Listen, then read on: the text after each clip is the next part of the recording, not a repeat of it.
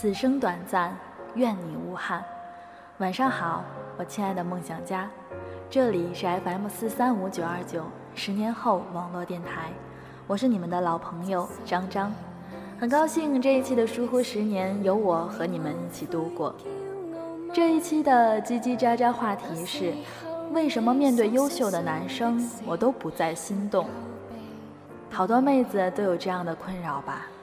身边的男生很优秀，可是为什么始终没有心动的感觉？也不是标准高，而是在标准之前就不喜欢。这是不是我们自己的心态就有问题呢？梦想家，没错，我就是长呀长说。其实爱情心动本身就和条件无关呀。你罗列了一系列条件，以为符合这些的就是合适的人，但却忘了，爱情没有太多条条框框，只是单纯的荷尔蒙爆发。你觉得身边的男人优秀，是在思考他合不合适，而不是你的心告诉你他真好，好想拥有他。梦想家后雅说。心底一定藏着某一个人，张张觉得他这样一句话真的是一针见血啊！我想，真的只能是你心底还有那样一个人的影子，所以你在看任何人的时候，都在去衡量、去比较。但是因为那个人不是他，所以哪怕这个人再符合条件，你都在心里犹豫再三。其实，当你们真正的遇到一个自己喜欢的人，你可能会惊讶的发现，你所列的条条框框，他没有一条是符合的。但是只有一点，你就是喜欢他，没办法，就是这样一个人啊。你们觉得张张这样的一个观点是正确的吗？其实每个人都有自己的一个想法。无非是对错与否，但是我想，爱情有时候真的是盲目的。当你真正的爱上一个人的时候，你不会去去计较任何的条件，不会去想想他的一些各种好的习惯、坏的习惯，只是因为你爱上他了。好了，今天的叽叽喳喳话题就到这里。那今天要和大家分享的是来自微信公众号二零一六年五月二十七号十年后的推文。林依晨，她从来就不是袁湘琴，而是更温柔的程又青。会有那种明星台上台下一个样子吗？不知道别人，但如果你要我说，我脑子里第一想到的会是林依晨。在我还是一个影视公司实习生的时候，偶尔要帮忙给艺人买票去赶通告。那一次是林依晨的古装戏，早上五六点就起来去高铁站排队买票，等她从台湾飞来大陆，几个小时后把票寄给代教姐姐，一转头看到站在检票口前队伍里的橙色裙子、戴草编帽的女孩。周围的人似乎都没有注意到她，没睡醒的我还是懵的，张口就问了一句：“林依晨吗？”代教姐姐笑着说：“对啊，是不是好漂亮？”我狂点头，确实漂亮，也很瘦。眼前的她打招呼时笑得跟小七一样甜，还伸出手来帮我捏捏肩，柔声地说：“辛苦了。”啊喂，一个红了十几年的明星，哎，对一个毫无干系的工作人员都亲和力这么强，简直始料未及。难怪连八卦毒舌的台湾媒体都称她为零负评女神，夸起来一点都不吝啬美好的词汇。更未曾料到，她却又是内心世界和荧幕形象最不符的演员之一。小七、湘琴、学武。她曾经的角色一度都是单纯、清纯，甚至有些憨傻的邻家女孩。她本人胶原蛋白满满的脸，也让自己够格被称作永远的合法少女。可你不知道，她不过是长了一张袁湘琴的娃娃脸罢了。而背后的林依晨，是一个比程又青更独立和成熟却又温柔的女人。在这个圈子里，她的行事作风简直就像一股清流。若非如此，她大概也不会有今天的成绩。她从不是个幸运的女孩，十六岁就因还债出道。林依晨已经快三十岁了，出道十四年，她长了一张好运的脸，又总是爱笑。你以为这是一个小康家庭里走出来的不谙世事的小姑娘？世界从来都是那么温柔待她，不曾受苦，所以才能把一个甜美女孩演绎得那么好。事实上，命运给她的苦难比给你的多太多。她根本是摸爬滚打着长大的孩子。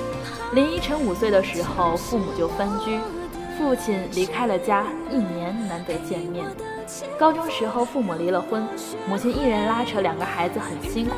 她很懂事，十八岁就参加台北捷运报举办的第一届捷运超美女竞赛，只为了拿冠军，帮弟弟买一台新电脑。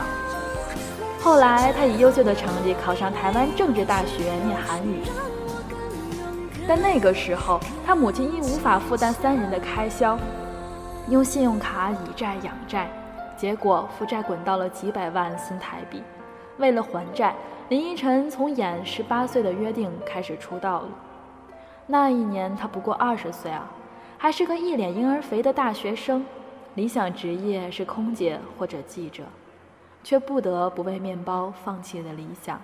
出道最初几年，林依晨甚至被称作台湾演艺圈最抠的省钱专家。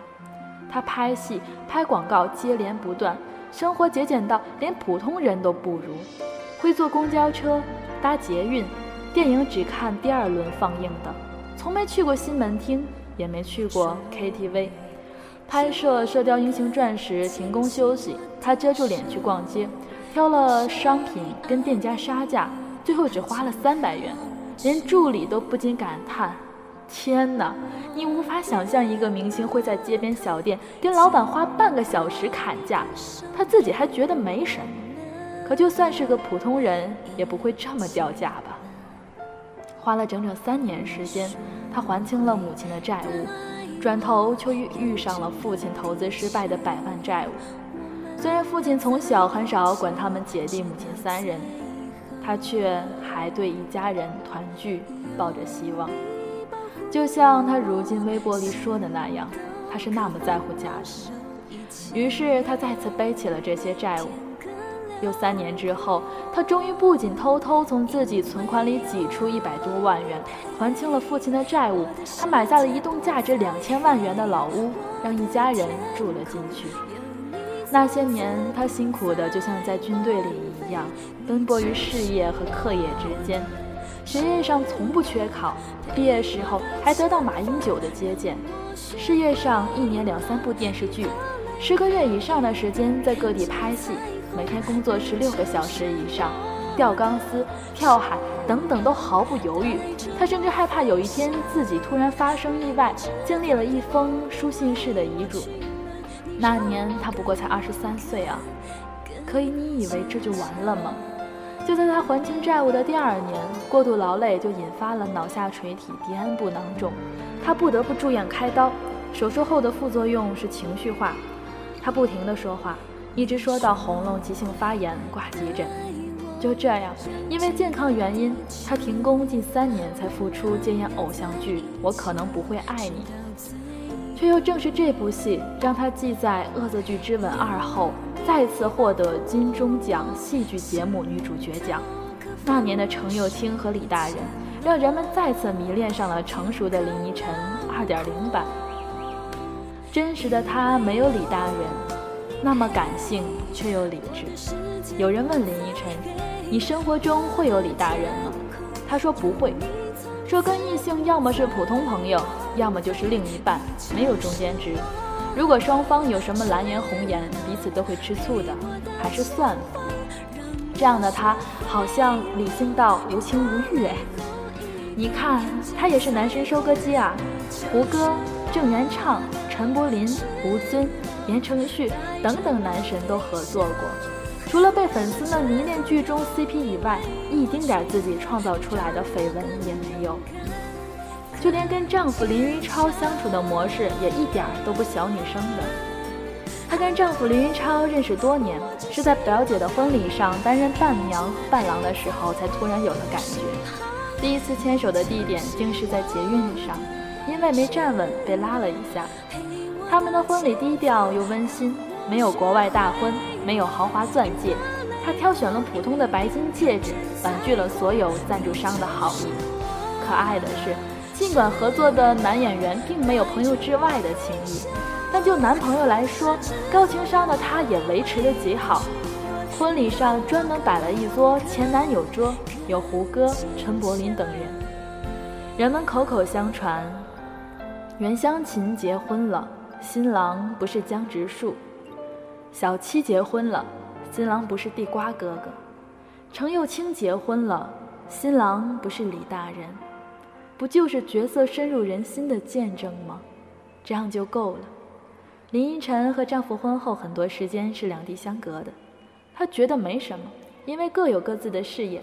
她说自己不会突然出现在丈夫面前给一个惊喜，行程都会在两家人的家庭聊天室里说。丈夫也不会干涉她接戏，哪怕是床戏或者吻戏。她说她相信她自己能够把握尺度。的确，像林依晨这样有原则的姑娘，根本不用担心会把工作和感情混淆。你以为这样理性的她，婚姻会很单调乏味？其实啊，她也是有可爱乐观的本性在的。跟丈夫还有家人一起去各种旅行，去 NBA 看球赛等等，是一种更简单朴实的快乐。就像他自己说的，我其实是一个极其理性却又极其感性的人，所以他会入戏太深，哭到停不下来，也会极其明白自己的前路在哪，要怎么走。经历苦难也能永远阳光，怎么会不被疼爱？专访里他这样说道：“他有多努力。”我剪辑某部古装剧的花絮时，看着视频里的他一次次扎进不太干净的小水塘里。太阳落山了，剧组在山谷里，他穿的古装最里一层的小衣还湿哒哒的粘在身上，冻得直跳脚。一开拍，却还是认真的来回趟着快及腰的水去演戏。他还在没人注意的时候自己搞怪的打拳和做鬼脸，就这样坚强乐观的一个姑娘。在他过去的十四年，几乎翻不出一篇负面报道。他自己是拒绝靠绯闻炒作博版面，只做必要的宣传，自嘲说见报率应该是不高的，但是大家会去看作品，都是累积起来的喜欢。这样的他从来都是坚强而积极的，正如文章开头所说的。我所见到的林依晨本人是一个无论在什么场合、什么人面前都是阳光温柔的姑娘。尽管她不曾被岁月温柔以待，却始终在尽自己所能去的温柔岁月。她心怀大度，能够用爱包容和原谅父母过去的种种，现在更喜欢乐在当下的生活。微博上也有很多和父母家人一起远足或者旅行的状态。总是笑得无忧无虑的样子。他不满足于现在的成就，前些年还去伦敦大学读英语和表演的硕士，成功拿到学位。他说：“有些事，有些梦想，不趁现在做，以后可能就没机会了。”而留学是他从十五岁就开始有的梦想，那时候没有钱，演戏之后没时间，如今终于实现了。他开始接一些其他类型的剧作，说二十二岁的时候是面包、爱情、梦想，现在该是梦想、爱情、面包的时候了。喂，这样的林依晨是不是颠覆了你对于他所有的记忆？原来啊，三十四岁还娃娃脸的他有过这么多的故事，如此坚强，如此乐观。如此智慧有深度，他从来就不是傻傻的以爱情为中心的袁湘琴啊，他是更加温柔智慧的程又青。